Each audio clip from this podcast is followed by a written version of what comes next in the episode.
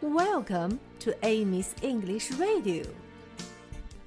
Hi, everybody. Good morning.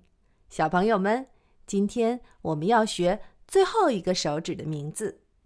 最后一个手指叫小拇指，是五个手指中最小的一个。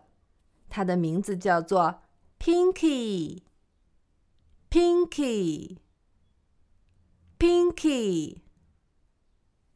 现在伸出你的两个小拇指，和我一起说：“Where is Pinky? Where is Pinky?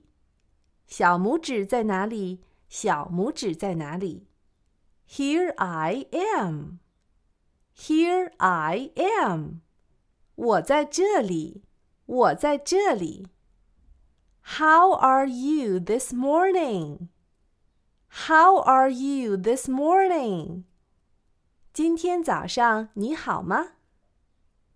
Very well, I thank you. Very well, I thank you. 我很好，谢谢你。Run away, run away. 打完招呼，他们就离开了。 现在我们一起来唱歌吧。Where is Pinky? Where is Pinky? Here I am. Here I am. How are you this morning? Very well, I thank you. Run away, run away.